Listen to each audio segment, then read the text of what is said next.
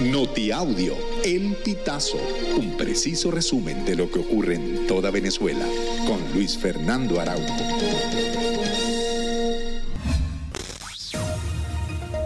Amigos, bienvenidos a una nueva emisión del Notiaudio El Pitazo.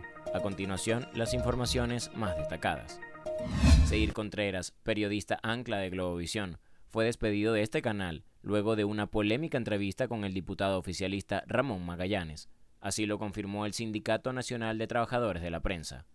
El sindicato además rechazó el despido del periodista, ya que lo considera como un acto arbitrario que vulnera su derecho al trabajo y que atenta contra la libertad de expresión y opinión. Por su parte, el Colegio Nacional de Periodistas manifestó que la libertad de expresión es un elemento vital para la democracia, por lo que todos tenemos derecho a dar y recibir noticias. El enfermero y defensor de derechos humanos José Cádiz fue liberado la noche de este martes 22 de agosto, luego de haber sido detenido por presuntos funcionarios de la Policía Nacional Bolivariana. La liberación de Cádiz la dio a conocer la ONG Provea a través de sus redes sociales.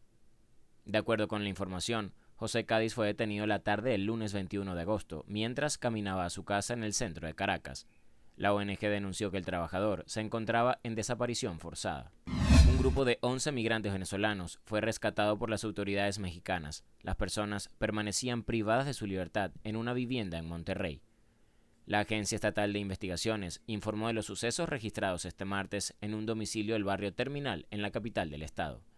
El organismo detalló que atendió el reporte de una persona, quien se negó a proporcionar sus datos, que denunció la presencia de personas privadas de la libertad en el citado lugar.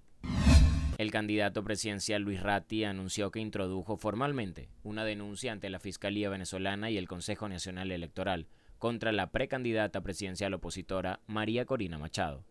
A través de sus redes sociales, indicó que también pidió al Ministerio Público que se abran investigaciones contra otros políticos opositores como Delsa Solórzano, Juan Pablo Guanipa y Enrique Capriles, así como contra el presidente de la Comisión Nacional de Primaria, Jesús María Casal. Realizar compras por Internet puede ser un proceso sencillo. Sin embargo, muchas veces estas facilidades terminan perjudicándonos, pues el producto que compramos no era lo que esperábamos o tiene muchos defectos. Te presentamos una serie de recomendaciones para identificar cuándo de alguna de las reseñas que vemos por Internet es falsa antes de comprar. La mayoría de las calificaciones falsas otorgan al producto 5 estrellas y en caso contrario pueden otorgarle una sola estrella. Además, estos comentarios suelen estar llenos de elogios sobre aspectos básicos del artículo y no profundizan sobre su funcionamiento. Es importante guiarse por las reseñas que se ubican en el medio entre las 2 y 4 estrellas. Si bien no es una norma, es usual que los comentarios falsos copien y peguen directo de los traductores, lo que puede ocasionar problemas de coherencia o errores ortográficos, y esta es una manera de identificarlos. También es importante fijarse si la persona que realizó la reseña ha comentado en otros productos o servicios en todo el mundo. También es posible ver en el perfil el número de reseñas que ha realizado, y en caso de ser muy elevado, este perfil podría ser falso.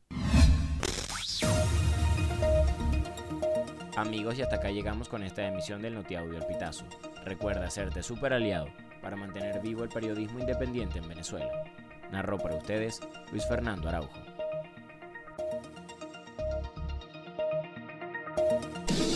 Estas informaciones puedes ampliarlas en nuestra página web, elpitazo.net. También recibimos tus denuncias vía SMS o WhatsApp a través del 0414-230-2934.